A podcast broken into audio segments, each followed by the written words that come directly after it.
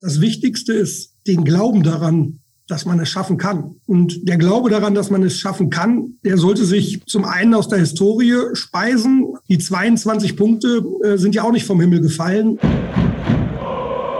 Brückengeflüster. Der VFL-Podcast der NOZ. Das NOZ Brückengeflüster meldet sich aus dem Podcaststudio der NOZ am Breiten Gang und wir haben heute nur einen Gast, zwei Redakteure, ein Gast, zwei gegen eins. Das ist im Fußball eine Herausforderung. Dr. Michael Welling ist uns zugeschaltet aus der Geschäftsstelle des VfL Osnabrück und er wird mit mir und meinem Kollegen Benjamin Kraus in unserem Podcast zum VfL Osnabrück über alles sprechen, was es zum, im Moment zu ihm und zum VfL zu sagen gibt. Herr Welling, ich fange mal an eigentlich. Wir hatten so ein bisschen gehofft, wir könnten so eine kleine Unterzeile machen in unserer Berichterstattung. Michael Welling bringt dem VfL Glück. Sie waren vermutlich das erste Mal im Stadion. Hat nicht geklappt. Wie haben Sie das Spiel erlebt? Das war ja für Sie dann doch eine Premiere, zumindest im Dienst des VfL ein Spiel an der Brücke zu sehen. Ja, erstmal auch Hallo in die Runde, auch an Sie, Herr Pistorius, Herr Kraus und an die Hörer. Ähm, ja, das war zumindest der erste Besuch äh, in offizieller Funktion am Samstag. Das ist so Natürlich wünscht man sich ähm, einen, einen Sieg zum Anfang. Man wünscht sich natürlich, dass man jubeln kann. Zumindest das mit dem Tor. Das hat hinten raus geklappt. Und das Zittern hat auch geklappt. Äh, dennoch war es natürlich schade, dass wir eine Niederlage äh, hinnehmen mussten. Und äh, von daher habe ich noch was nachzuholen. Und äh, ich hoffe jetzt auf ein erfolgreiches auf Auswärtsspiel zum Auftakt. Das ist jetzt dann direkt die Hoffnung. Herr Welling, Sie sind offiziell jetzt eine Woche äh, beim VfL Osnabrück. Sie sind also auch seit einer Woche vor Ort, kann man sagen. Jetzt müssen Sie aber natürlich die Mitarbeiter und auch äh, die Partner des VfL kennenlernen in einer äh, ganz speziellen Umgebung. Wir wissen alle, wir haben gerade Corona-Pandemie. Abstand ist das Gebot der Stunde. Aber jetzt machen Sie natürlich schon einen Job, der, glaube ich, vom zwischenmenschlichen Austausch lebt, wie, ja, wie fast keiner. Ähm, wie macht man denn das denn jetzt gerade, die Leute alle kennenzulernen? Es ist eine Mischung aus, ähm, aus allen Facetten aktuell. Also einerseits Einerseits ist es so, dass jetzt schaue ich erstmal auf die Geschäftsstelle, auf die Kolleginnen und Kollegen, dass wir natürlich auch hier ähm, sehr, sehr vorsichtig und auch mit dem, mit dem, mit der notwendigen Verantwortung ähm, mit den Kolleginnen und Kollegen umgehen. Heißt auch, dass wir eben den Kolleginnen und Kollegen natürlich die Möglichkeit eingeräumt haben, im Homeoffice zu arbeiten und von zu Hause aus zu arbeiten. Und das geht bei den überwiegenden Tätigkeiten geht das eben sehr, sehr gut. Ähm, deswegen habe ich nicht die Chance, jeden persönlich zu treffen. Der eine oder andere ist aber dann doch vor Ort. Mit denen habe ich mich schon ausgetauscht. Ich habe so gemacht, dass ich letzte Woche ähm, als allererstes am Montag hatten wir eine Videokonferenz mit allen Mitarbeitern, mit allen Kolleginnen und Kollegen, wo ich eben entsprechend einmal Hallo gesagt habe. Ähm, und jetzt ist es so, dass wir nach und nach das intensivieren, dass ich jeden Einzelnen dann kennenlernen möchte, dass ich halt die entsprechenden Teams kennenlernen möchte. Überwiegend per Teams, sprich eben per Videocall, aber eben nicht persönlich. Was dann die anderen äh, Gruppen angeht, sowohl die Gremien als auch beispielsweise Aktionäre, aber eben auch die, die Partner, die Sponsoren, äh, da ist es so, dass wir auch hier diverse ähm, Videokonferenzen machen, dass ich mich auch telefonisch mit dem einen oder anderen schon abgestimmt habe. Das ist aber auch mit dem gebotenen Abstand schon so ist, dass wir uns auch schon getroffen haben. Also bei dem einen oder anderen durfte ich dann auch schon in Osnabrück beziehungsweise in der Umgebung von Osnabrück zu Gast sein mit dem entsprechenden Abstand. Aber ja, um das äh, zu ergänzen, schöner wäre es, äh, ich hätte am Samstag alle Partner schon äh, per Handschlag nach Möglichkeit im Stadion begrüßen können, hätte alle Mitarbeiter schon sehen können, dann wäre es einfacher gewesen. Aber lamentieren hilft nichts. Wir müssen alle damit umgehen. Und ich glaube, die Pandemie trifft uns da alle. Deswegen hilft es nicht, dass wir da irgendwie meckern. Ich würde gerne mal zurückgehen zu dem ersten, aller, allerersten Kontakt, dass Sie den VfL Osnabrück kennen. Das wissen wir natürlich seit Ihrer Pressekonferenz am vergangenen Mittwoch. Sie haben hier studiert, waren ab und zu an der Bremer Brücke. Und äh, aber jetzt dieser Kontakt, äh, ob jetzt per Headhunter oder direkt von Herrn Hülsmann, was hat das bei Ihnen ausgelöst, als dann das erste Mal jetzt im Kopf bei Ihnen war, der VfL möchte mich gerne haben? Es war tatsächlich nicht direkt durch den VfL, sondern eben durch, durch den, den entsprechenden Headhunter. Ähm, die erste Anfrage war, ob ich mir grundsätzlich vorstellen könne, Mainz 05 zu verlassen. Und äh, da muss ich erst mal drüber nachdenken, unabhängig davon, was für eine Aufgabe beziehungsweise eben welcher Verein da anfragt. Und ähm, ich habe gesagt, dass ich da eigentlich nicht aktiv drüber nachdenke, dass ich mir das aber unter Umständen durchaus vorstellen könne. Ähm, die Umstände müssen halt relevant sein. Und ich glaube, mit dieser Information ist dann derjenige, mit dem ich gesprochen habe, zurückgegangen, auch zum VfL. Ähm, der Manfred Hülsmann hat es letzte Woche ja auch ausgeführt. Ähm, entsprechend war ich dann einer von einigen Kandidaten. Und dann ging es halt tatsächlich auch darum zu sagen, ja, es geht genau um diese Rolle. Es geht eben genau um diese Aufgabe als Geschäftsführer und es geht um den VfL Osnabrück. Und ich gestehe, dass ich da erleichtert war, äh, dass ich erleichtert war insofern, ähm, dass das schon etwas war, was ich mir dann sehr gut vorstellen konnte. Ähm, sowohl was die Historie angeht, des VfL, was so die besondere Kultur des Fußballs in Osnabrück an der Bremer Brücke äh, betrifft, als auch was die regionale Nähe betrifft, war das dann durchaus etwas, was mich ja angefixt hat, kann man glaube ich sagen. Und von daher äh, war das durchaus sehr positiv. Ähm, andere Rollen, andere Standorte hätten mich tatsächlich nicht direkt so positiv zurückgelassen. Beim VfL in dieser Konstellation war das aber tatsächlich eine sehr positive Reaktion, die ich gefühlt habe und dann, glaube ich, auch gezeigt habe. Sie haben auf der Pressekonferenz noch ergänzt, dass Sie auch gerne gestalten wollen. War das auch vielleicht noch ein Punkt mit in diesem Zusammenhang, dass Sie vielleicht beim VfL jetzt auch ein bisschen mehr, ich sag mal, Freiheiten haben?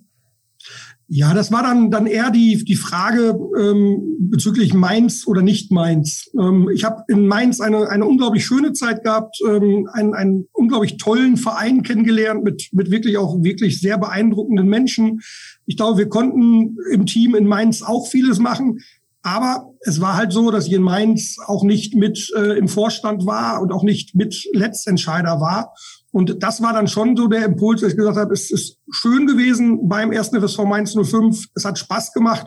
Aber ich habe in mir schon den Drang gespürt, wieder mehr mitgestalten zu können. Und äh, deswegen war es eben genau diese Rolle als Geschäftsführer mit Benjamin Schmedes, mit dem Beirat, hier das eine oder andere zu bewegen. Und es gibt ja einige Themen, die da auf der Agenda stehen. Und von daher können wir, glaube ich, gemeinsam einiges gestalten in den nächsten Wochen, Monaten und Jahren. Könnten Sie vielleicht mal ganz kurz skizzieren? In Mainz waren Sie Direktor Marketing Vertrieb.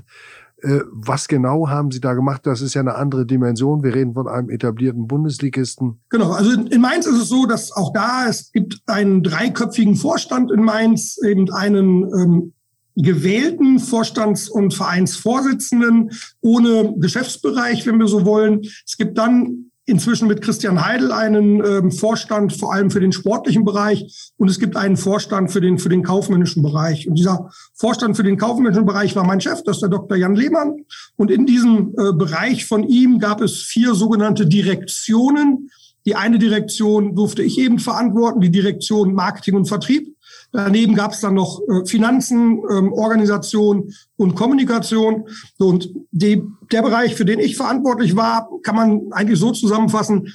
Alles äh, kommerzielle war in meiner Verantwortung. Das ist einerseits ähm, jetzt kommen vielleicht äh, Termini, die, die vielleicht äh, BWLer-lastig sind, aber das ist einerseits der B2B-Bereich, sprich alle partnerbezogenen Aktivitäten, sowohl Sponsoren als auch Hospitality-Themen, ähm, Neugewinnung als auch Bindung. Auf der anderen Seite die sogenannten, wie wir es genannt haben, B2F-Bereiche, also Business to Fans, weil wir haben Fans und keine Kunden äh, im Fußball. Das war uns wichtig. Ticketing, Merchandising, Mitgliedswesen, das, was äh, FRM heißt. Dann ist dazwischen natürlich noch das Thema Marketing gewesen mit Marketführung, Fußballschule, E-Sport, äh, Business Development, so hieß das Ganze. Das waren eigentlich so Bereiche. Und ich durfte aus der Historie heraus bei Mainz 05, aber auch, weil ich da einen Hang zu habe, das muss ich, muss ich grinsen, Herr äh, äh, Kraus, durfte auch für CSR zuständig sein, also sprich für das Thema gesellschaftliche Verantwortung, was keine Marketing- oder Vertriebsfunktion natürlich ist, was aber aus der Historie und äh, weil ich dann Fable für habe, eben auch bei mir aufgehängt war. Sie haben die kommerzielle Seite des äh, ihres äh, ihres Jobs beschrieben. Bei der Pressekonferenz haben Sie was was denkwürdig war, weil es das erste Mal bei der Vorstellung eines leitenden Angestellten geschah, sich selbst erstmal als Fußballfan beschrieben, als äh, Fußballliebhaber. Das ist normalerweise für viele ja so eine Sollbruchstelle, Kommerz und Fußballfan, Fußballliebhaber. Äh, wie überbrücken Sie das? Äh, denn Sie werden sicherlich ähm, so viel Geld ranholen wollen wie möglich für den VfL, gleichzeitig aber auch versuchen, diese Kluft nicht zu groß werden zu lassen. Ja, guter Punkt. Und äh, jetzt würde ich gar nicht äh, über, über mein vielleicht manchmal äh, Innerstes sprechen wollen, wo natürlich immer auch ähm, zwei, zwei Seelen in meiner Brust hängen, sondern würde es tatsächlich versuchen, äh, etwas rationalisierter zu formulieren. Äh, soll heißen, ich glaube, dass, dass das eine ohne das andere ja gar nicht geht. Äh, also ich glaube, der, erste Ansatz, den wir immer sehen müssen, ist, ähm, wir sind ein Fußballverein und wir sind eben da und so groß, weil es Menschen gibt, die eben mit diesem Verein mitfiebern, weil es eben Fans gibt, die regelmäßig ins Stadion kommen, die am Wochenende dann, wenn sie nicht im Stadion sein können, entsprechend die Spiele sehen, die hören, die sowas wie hier den, die, das Brückengeflüster hören, die sich damit beschäftigen, weil sie eine Emotion haben. Und ohne diese Fans wären wir alle natürlich gar nicht da. Ähm, gleichzeitig ist es, glaube ich, so, dass allen bewusst ist, dass es insofern immer ein Spannungsfeld ist zwischen, will ich, dass mein Verein erfolgreich ist oder ist es mir egal, dass er erfolgreich ist? Und ich würde auch hier formulieren wollen, in Klammern in bestimmten Grenzen, aber dass nahezu alle Fans natürlich sich wünschen, dass der eigene Fan, äh, dass der eigene Verein erfolgreich ist. Äh, Erfolg immer natürlich relativ. Hier für uns heißt es in Osnabrück ich glaube, dass es da draußen kaum jemanden gibt, der sich nicht wünscht, dass der VfL jetzt in der zweiten Liga bleibt. Oder eben vor zwei Jahren kaum jemand, der sich nicht wünscht, dass der VfL aufsteigt. Und ähm, weil dem so ist, weil alle, glaube ich, wollen, dass der eigene Verein erfolgreich ist, äh, muss es natürlich auch so sein, dass man auch die wirtschaftlichen Rahmenbedingungen optimieren muss, dass man eben auch durchaus Geld verdienen muss, was man dann wiederum nutzen kann, um Infrastruktur zu schaffen oder und dass eben die sportliche Wettbewerbsfähigkeit verbessert wird. Und von daher ist es gar nicht so ein großes Spannungsfeld, äh, wenn man das auf der Art sieht. Ich glaube, wo man vorsichtig sein muss, gerade dann in dem Bereich, wo ich verantwortlich bin oder wenn man dann von Marketing in einem Fußballverein spricht, dass es nicht zu ausgedehnt sein darf, dass es nicht zu konstruiert sein darf, sondern dass es eben darum geht, was die Leute tatsächlich auch wollen. Die wollen Fußball sehen, die wollen Fußball leben. Und äh, man darf es nicht übertreiben. Das ist, glaube ich, ganz wichtig. Hilft Ihnen da vielleicht gerade, äh, um dieses Spannungsfeld gar nicht erst so als solches zu empfinden, sondern diese Brücke eher zu schlagen, genau da die Erfahrung, die Sie bei Rot-Weiß Essen sammeln durften, als der geschäftsführender Vorstand bei einem Verein, wo, ja, ich glaube, die Fanszene äh, überhaupt nicht so richtig was anfangen kann mit Begriffen wie CSA und Marketing, sondern äh, wo Originale rumlaufen und die man ja auch in irgendeiner Art und Weise dann auch einfangen muss, wenn man als Verein zusammen was erreichen möchte. Wo, wobei ich auch da wiederum glaube ich, ich glaube, das ist bei jedem Verein so. Also es ist nicht nur bei diesen klassischen Traditionsvereinen, äh, jetzt Rot-Weiß Essen oder VfL Osnabrück der Fall, sondern eben auch bei Vereinen wie Mainz 05, die ja jetzt nicht klassisch Traditionsverein sind, sondern die sich etabliert haben, genau wie bei anderen Vereinen. Ich glaube, dieses Spannungsfeld ist immer da, wo man vorsichtig sein muss. Äh, ich glaube, in Essen äh, hat insofern geholfen, weil, weil, glaube ich, auch da eine große Demut war. In Essen muss man eben sagen, als ich gekommen bin, waren alle erstmal überhaupt froh, dass es den Verein noch gab. Ne, mit eben der Insolvenzanmeldung, mit eben der Sorge, ob es überhaupt in Essen weitergeht. Da waren alle froh, dass, dass es weitergeht. Und deswegen war es erstmal eine, eine hohe Demut, ähm, die man vorgefunden hat und die es eben auch bedurfte, um dann weiterzumachen. Gleichzeitig ist da auch jeder sich im Klaren gewesen, dass es eben auch durchaus äh, der finanziellen Unterstützung bedarf, um erfolgreich werden zu können ohne aber, so immer formuliert in Essen, ohne Harakiri zu machen. Das ist ja leider in unserer Branche oftmals die Problematik. Wir haben sportökonomisch formuliert das klassische Rattenrennen-Phänomen alle füttern ihre Ratte, ähm, damit die Ratte das Stück Käse bekommt, die Belohnung eben äh, an die entsprechenden Plätze zu kommen in der Liga. Aber nur, nur eine Ratte kann das Rennen gewinnen oder manche können das Rennen gewinnen. Und so kommt es natürlich im Sport immer häufiger zu diesem Problem der sogenannten Überinvestition, dass man über seine Verhältnisse lebt. Und ich glaube, da muss man eben versuchen, diese, ja, diese, diese, diesen Kreislauf zu durchbrechen, weil es eben darum geht, dass eben der Verein erstmal existiert und weiter existiert und eben das, was die Fans lieben, weiter da bleibt. Ich würde noch gern mal kommen. Also sehr interessant, wirklich, die äh, es überzeugt, wie Sie diese Kluft darstellen, denn die ist da. Sie wird in der Regel manchmal so ein bisschen klein geredet oder überbrückt, aber diese These, das eine kann ich ohne das andere, finde ich also sehr interessant und äh, ich glaube, ganz entscheidend ist, mit welcher Glaubwürdigkeit der gesamte Club in einer solchen Situation damit umgeht und agiert. Ich glaube, Fans erkennen sehr schnell, wenn etwas nur, wie man im Ruhrgebiet sagt, Kamine ist, also mhm. Show, äh, oder ob es wirklich echt und glaubwürdig ist. Mhm. Ähm, ich wüsste jetzt noch mal ganz gerne, ähm, wie Sie sich mit Herrn, Sch welche, welche Rolle Benjamin Schmedes gespielt hat. Natürlich hat er Sie nicht mit ausgesucht, das wäre ja gegen jede Regel. Aber ich glaube, dass ja auch ähm, irgendwo sichergestellt sein musste oder zumindest eine hohe Wahrscheinlichkeit angestrebt werden musste, dass die Chemie zwischen ihnen passt ähm, als der Hallische FC gleichzeitig einen Trainer und einen Geschäftsführer gesucht hat, da haben die, äh, ohne dass die beiden das wussten, Thorsten Ziegner und Ralf Heskamp in einen Raum gesetzt und die saßen dann da und äh, haben sich so über alles Mögliche unterhalten. Und hinterher sind sie dann beide eingestellt werden, so schlecht war es nicht. Mich würde interessieren, welche Rolle hat das für Sie gespielt?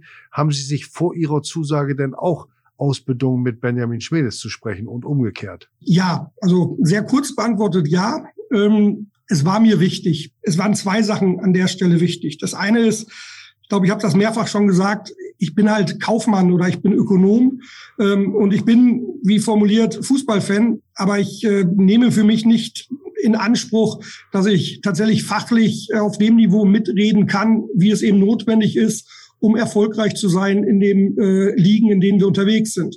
Heißt für mich eben auch, dass es für mich wichtig war, dass dieser Bereich eben der sportlichen Verantwortung in guten Händen ist. Äh, zum einen kann man das, glaube ich, äh, durch die Entwicklung, die in Osnabrück die letzten Jahre war, sehr, sehr gut von außen ablesen. Zum Zweiten ist es natürlich da auch wichtig, dass diese Entwicklung dann auch fortgeschrieben werden kann durch eben die handelnden Personen, wo Benjamin Schwedes eben sehr, sehr wichtig ist und äh, für diese Entwicklung sehr wichtig ist. Deswegen war mir das schon sehr wichtig zu wissen, was passiert auf der Seite eben der sportlichen Verantwortlichkeit. Denn offen gestanden, ähm, das wäre jetzt nicht unbedingt äh, meine, mein Wunschszenario gewesen.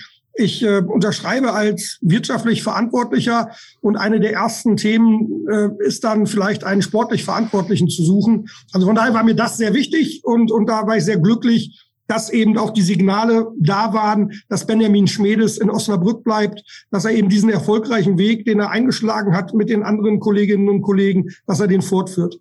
Daneben ist das eine eben die Kompetenz, ja, und das andere ist dann aber eben auch ähm, ja eine, eine Passform, also Passform jetzt im Sinne von kommt man miteinander klar, hat man eine eine eine gemeinsame Ebene und deswegen war es mir auch schon wichtig, ich glaube, das kann ich für Benjamin genauso sagen, war es uns, glaube ich, beiden wichtig, dass wir uns da auch tatsächlich mal austauschen, dass wir uns kennenlernen, dass wir wissen, wie tickt der andere? Ähm, was sind vielleicht Eigenarten, positiv oder auch negativ? Wie äh, ist das Rollenverständnis? Wie ist die Interpretation? Und deswegen war es schon uns wichtig, dass wir uns miteinander austauschen. Und ich glaube, das kann ich, kann ich sagen, dass wir gemerkt haben, dass wir zwar an vielen Stellen natürlich sehr unterschiedlich sind, was auch gut ist, weil wir unterschiedliche Kompetenzen mitbringen, dass wir aber in, in, in manchen Dingen schon sehr, sehr ähnlich ticken, was eben die Einstellung zu der Aufgabe betrifft, was eben die Überzeugung betrifft, dass das Ganze eben auch auf einem hohen Maß an Professionalität stattfinden muss dass eben wir eben auch ähm, ja viele Dinge einfach in die Wege leiten müssen, um zukünftig dann erfolgreich sein zu können. Das war eben sehr wichtig. Und Benjamin hat bei der Vorstellung ja gesagt, wir müssen keine Freunde werden, ähm, weil wir uns sicherlich an der einen oder anderen Stelle auch äh, durchaus mal austauschen müssen, sicherlich auch mal Friktionen aushalten müssen, aber Friktionen im Sinne der Sache, Friktionen im Sinne eben des VfL. Und ich glaube, das wird uns gelingen, davon bin ich überzeugt. Und gleichzeitig bin ich auch überzeugt, selbst wenn wir mal Friktionen haben, ist das eben ähm, auf einem sehr, sehr hohen Respektlevel, wo wir sicherlich anschließend auch gerne ein Bier miteinander trinken. Und ich glaube, das ist wichtig, dass man beides eben dann auch miteinander vereinbart. Hauptsache es sind glatte Brüche, die Friktion. Das wächst schnell zusammen. Ne? genau. Wenn es mal knallen muss, kann ja sein. Nachfrage tatsächlich in dem Bereich, ohne dass es zu persönlich wird. Ähm, wo sehen Sie denn die äh, Gemeinsamkeiten oder auch Unterschiede äh, zu Benjamin Schmedes, wenn Sie Ihr persönliches Verhältnis so äh, mal versuchen würden zu beschreiben? Also ich glaube, wie gesagt, der Unterschied ist, ist alleine in den Kompetenzfeldern. Ne? Benjamin ist ähm, jemand, der den Sport äh, begleitet hat und da groß geworden ist glücklicherweise aber jemand ist, der eben ähm, auch die Fähigkeit besitzt, da über den Tellerrand zu blicken. Also auch das ist so, er ist, glaube ich, schon vom, vom Typus jemand, der eben nicht nur den Sport sieht, sondern die Gesamtverantwortung für den Verein auch hat. Und ich glaube, das ist eine Gemeinsamkeit. Ähm, wie gesagt, ich glaube, dass ich eben weiß, welche Bedeutung der Sport für einen Fußballverein hat, welche Bedeutung das Ganze hat und dass das tatsächlich auch als allererstes funktionieren muss. Ähm, wir können noch so gut in anderen Bereichen sein, jetzt auch etwas, etwas platt formuliert. Wir können noch so tolles Marketing machen, wenn wir so wollen. Und äh, wenn es auf dem Platz nicht funktioniert, geht's nicht. Das beste Marketing ist tatsächlich das, was da bei 11 gegen 11 passiert. Und das beste Marketing ist immer noch, dass man gewinnt. Ich glaube, das ist auch klar. Und diese, diese Überzeugung habe ich. Ähm, ich glaube, dass wir, dass wir ja einfach vom, vom, vom Erfahrungs äh, Hintergrund unterschiedlich sind. Ähm, einfach durch die unterschiedlichen ähm, Biografien, die da sind, da sind wir unterschiedlich. Ich glaube aber dass wir ähnlich sind, dass wir, glaube ich, ich hoffe, über mich zu sprechen war doof, aber dass wir vielleicht beide eben durchaus reflektierter sind, ähm, was diese Dinge angeht, dass wir die Dinge gerne hinterfragen, dass wir Dinge gerne eben dann auch analysieren und dass wir vernünftig argumentieren, dass wir uns beide jetzt nicht von, von Stimmungen und, und kurzfristigen ähm, Drucksituationen leiten lassen, sondern eben tatsächlich von, von Analyse und mittel- und langfristigen ähm, Wegen, die wir einschlagen wollen, wohl wissen, dass es geht. Und ich glaube, da sind wir sehr ähnlich mit den unterschiedlichen Kompetenzbereichen dann wiederum, aber da sind wir sehr ähnlich. Sie haben eben sehr schön und prägnant beschrieben, diese Kluft oder die Abhängigkeit, die totale Abhängigkeit jeder Maßnahme von dem sportlichen Erfolg. Ich gehe sogar so weit, das bezieht sich auf die kleinsten Kleinigkeiten. Äh, wenn die Mannschaft auf dem Rasen gewinnt, dann kann die Bratwurst innen kalt sein, die ist trotz, sie schmeckt trotzdem.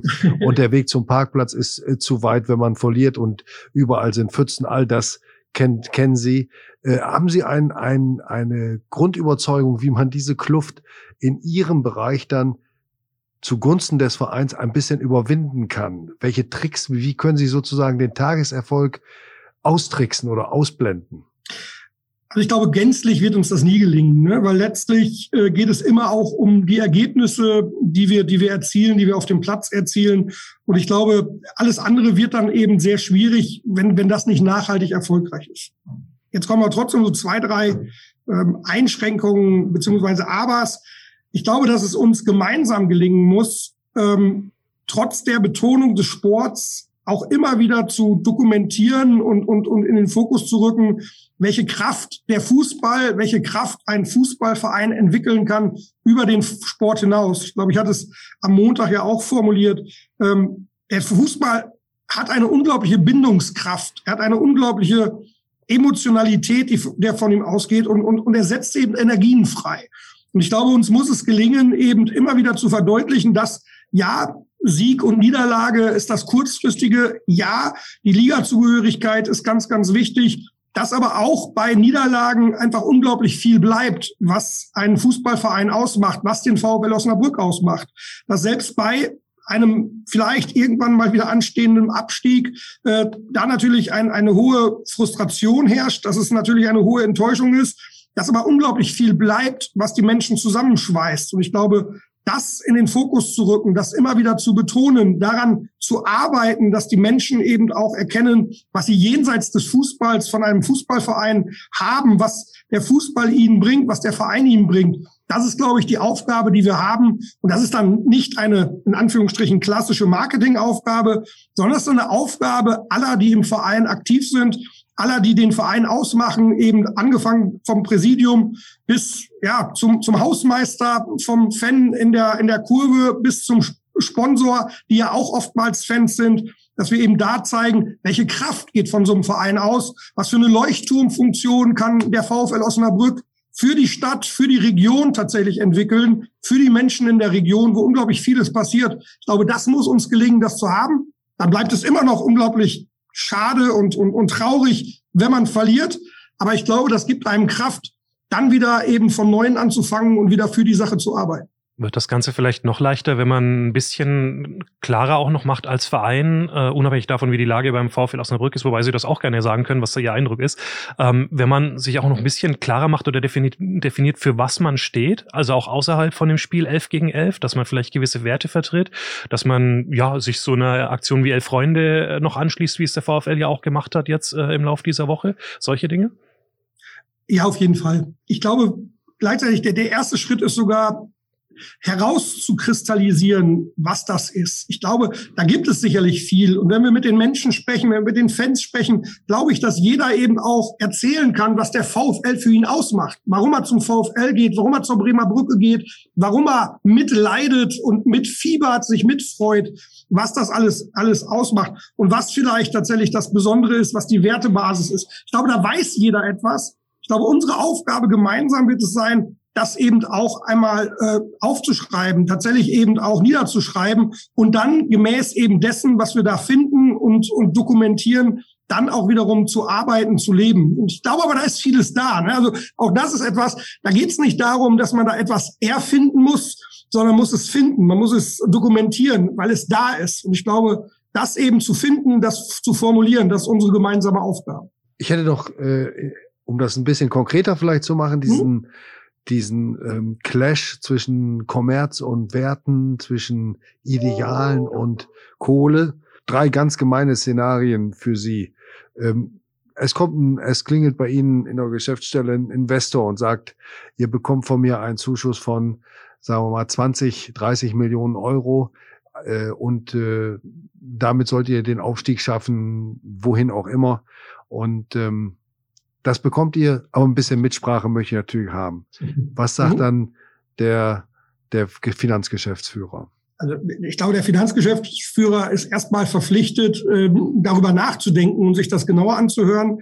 Und äh, ich glaube, dass der Geschäftsführer, unabhängig ob für den Finanzbereich oder für andere Bereiche zuständig, ist dann gefordert, tatsächlich äh, das möglicherweise Kleingedruckte auch zu analysieren. Ne? Also Mitspracherecht zu haben, ähm, ist ja auch erstmal sehr weich formuliert. Ähm, ich glaube, wir sind zwar eine KGAA, aber eben als Tochter des EVs und entsprechend gibt es Governance-Strukturen, die verhindern, dass jemand externes dann auf einmal die, den Weg vorgibt. Und das ist auch gut so, glaube ich. Ich persönlich zumindest.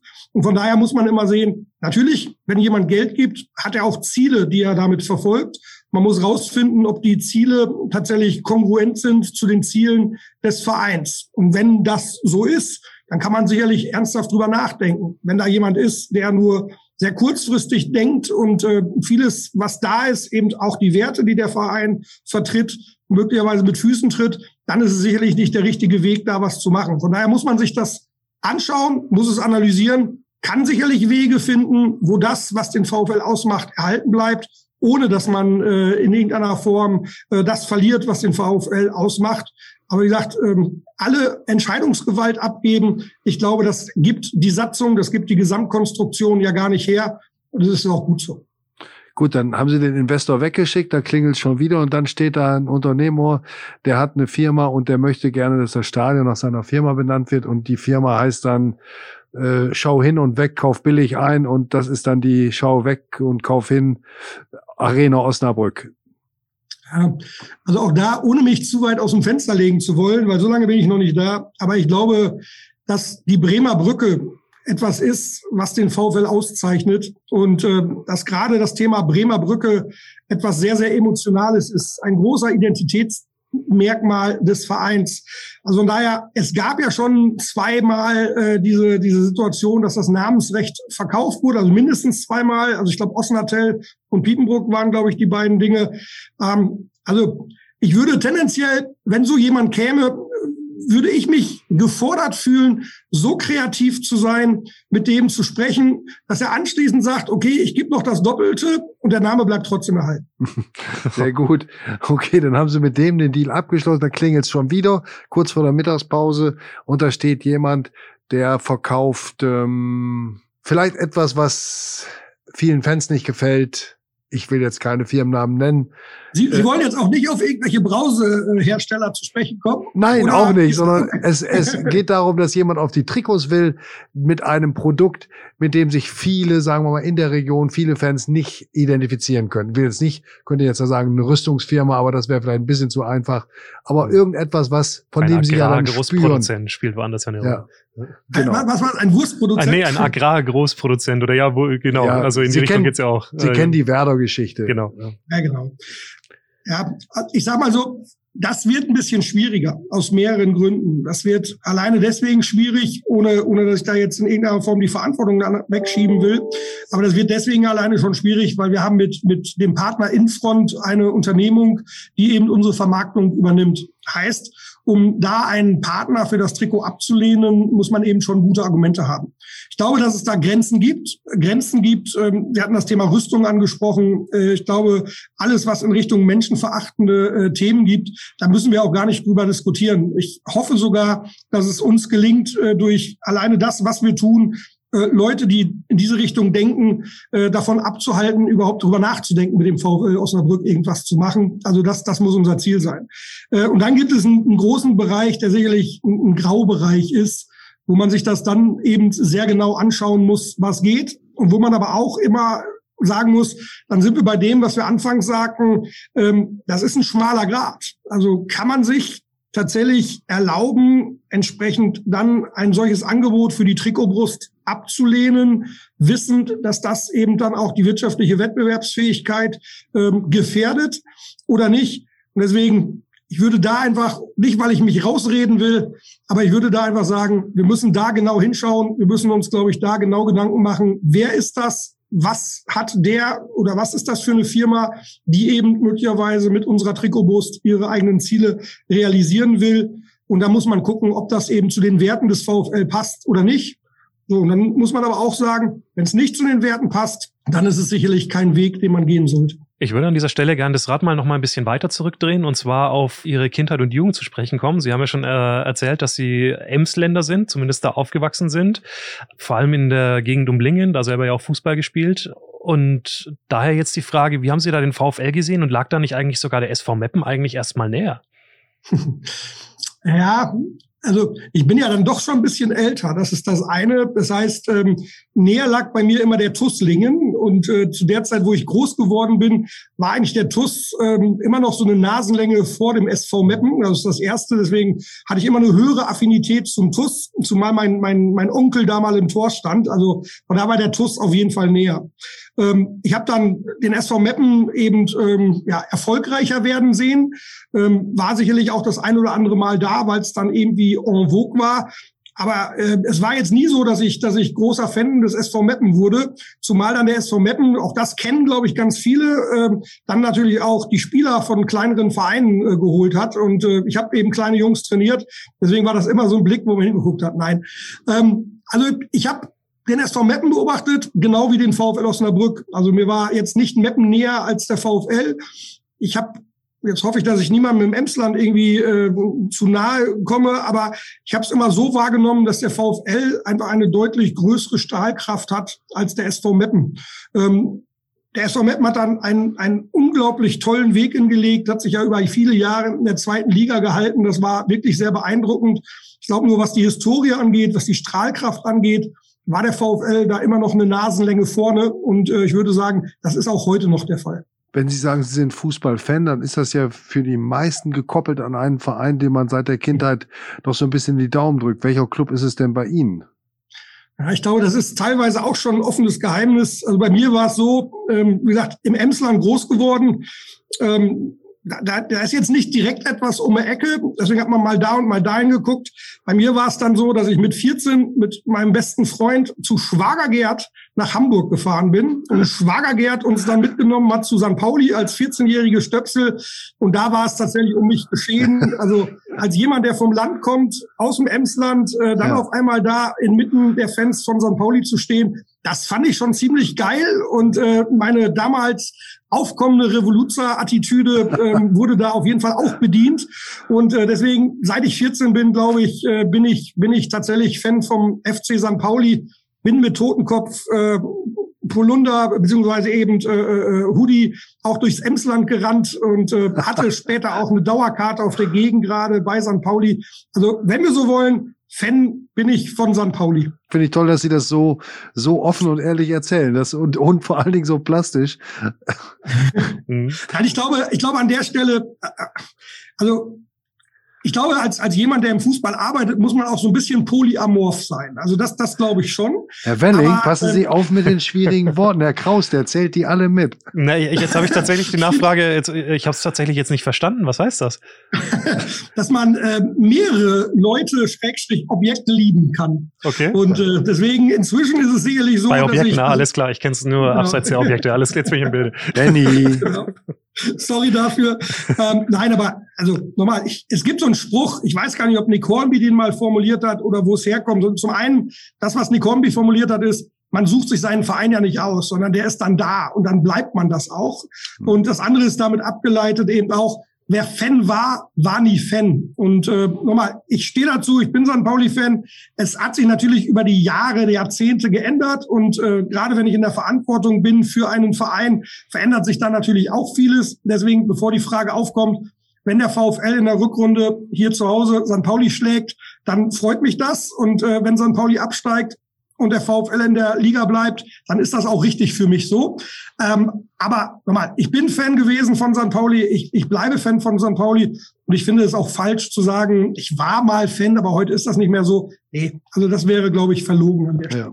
Ich glaube, das würde Ihnen auch niemand abnehmen, wenn Sie jetzt plötzlich sagen würden, dass Sie schon immer, seit Sie das erste Mal ein lila-weißes Hemd gesehen haben, am, Vf am VfL hängen. Also darum auch danke für diese offene, offene Antwort. Also wir fassen mal so zusammen, Fußballfans sind monogam.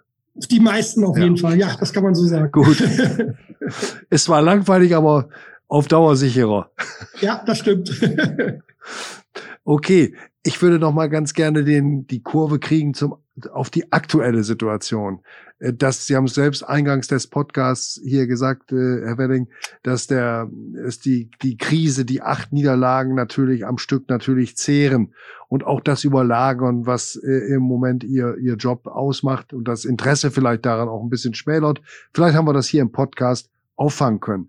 Aber dennoch die die Frage, wie glauben Sie als Fußballfan meinetwegen, was muss jetzt passieren, um der Mannschaft das Gefühl zu geben, dass sie es noch schaffen kann? Wo kann ein Input von innerhalb des Vereins kommen, den Trainer mal ausgeklammert?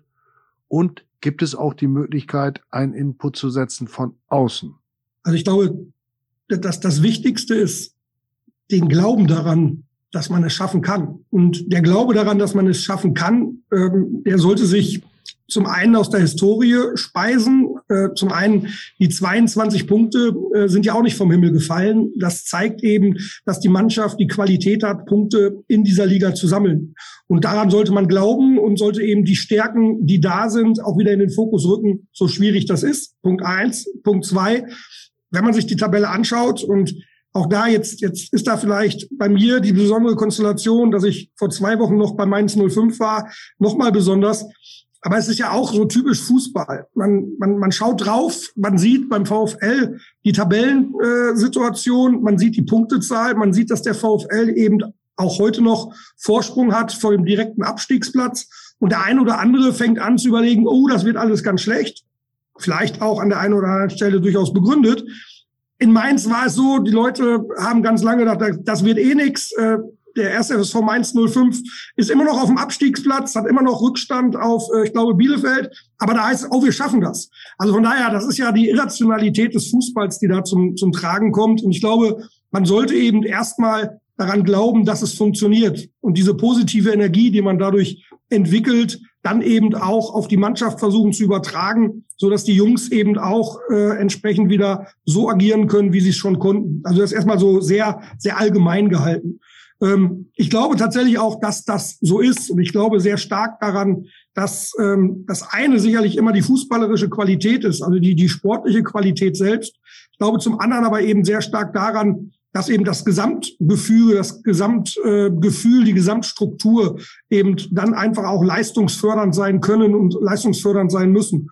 Und ich glaube, das sollte die Kraft des VfL Osnabrück sein. Was wir wahrnehmen, ist sicherlich, ich glaube, Benjamin hat es angesprochen, hat gesagt, wir, wir sind in den roten äh, Tabellenregionen, was das Budget angeht. Das ist so. Und gerade bei einem Verein wie dem VfL Osnabrück mit eben dieser Kraft, die die Bremer Brücke entwickeln kann, ähm, ist es natürlich aktuell besonders tragisch und, und, und schade, dass keine Zuschauer da sind. Und wir nehmen das ja auch wahr, da gibt es ja Statistiken drüber, dass dieser Heimvorteil entsprechend gar nicht mehr so gegeben ist, wie er vor der Pandemie war, als noch Zuschauer da sind. Und ich glaube, dass das für den VfL schon etwas ist, wo man besonders drunter leiden kann. Ähm, wenn Sie jetzt nach Impulsen fragen, ich glaube, dass wir, die wir jetzt hier beim Verein arbeiten, die Kolleginnen und Kollegen, die, die eng dran sind, dass wir eben eine, eine positive Energie entwickeln müssen, um eben hier alles, was in unserer Macht steht, den, den, den Spielern mitzugeben, dass die eben merken, da geht was. Gleichzeitig glaube ich auch, dass man nicht aktionistisch sein darf, trotz allem, weil wir haben eben noch einige Spiele vor der Brust. Wir, wir sind noch nicht durch mit dem, mit der Saison. Und egal wie die nächsten Spiele ausgehen, das ist ja auch das Gute an der Tabellensituation, äh, wir werden sicherlich am letzten oder vorletzten Spieltag uns erst retten. Auch das muss uns klar sein. Von daher hilft es nichts, jetzt äh, zu kurzfristig zu denken und die Nerven zu verlieren. Und das Gute wäre, wenn eben diese positive Mentalität, diese positive Herangehensweise eben von allen mitgetragen wird, so schwierig das ist und so sehr möglicherweise der ein oder andere in, in, in vielleicht Foren, die ich glücklicherweise in Osnabrück noch nicht gelesen habe, sich dann eben in Weltuntergangsszenarien äh, dann steigert. Ich glaube, es hilft tatsächlich, positiv zu bleiben. Und für die Mannschaft, für Benjamin, für das Trainerteam, für die Mannschaft gilt es eben, einfach weiter zu arbeiten, an sich selbst zu glauben, über eben Einsatz und Mentalität die spielerische Linie zu finden. Und dann werden wir auch unsere Punkte sammeln. Was ihre, Ihren Verantwortungsbereich betrifft, sind wir jetzt noch nicht so sehr in die Details eingestiegen in diesem Podcast, was ja ganz natürlich ist, einfach auch deswegen, weil Sie jetzt gerade erst anfangen. Dennoch haben wir natürlich auch die Hörer von unserem Podcast gefragt, ob sie vielleicht Fragen einreichen möchten. Und da gibt's jetzt eine, die dreht sich zumindest so ein bisschen grundsätzlicher Art um, äh, um diese Geschichten. Deswegen spielen wir sie jetzt einfach mal rein. Ja, guten Tag. Mein Name ist Felix Roch. Und meine Frage an Michael Welling wäre, wie äh, steht der VfL finanziell da? Sollte man am Ende leider den Gang wieder in die dritte Liga antreten müssen? Und würde das den Bau des Trainingszentrums gefährden und einen möglichen, ähm, eine mögliche Modernisierung des Stadions? Ja, erstmal danke, Herr Roch, für die Frage, die äh, natürlich naheliegend ist und berechtigt ist. Ähm, erstmal, wie steht der VfL da?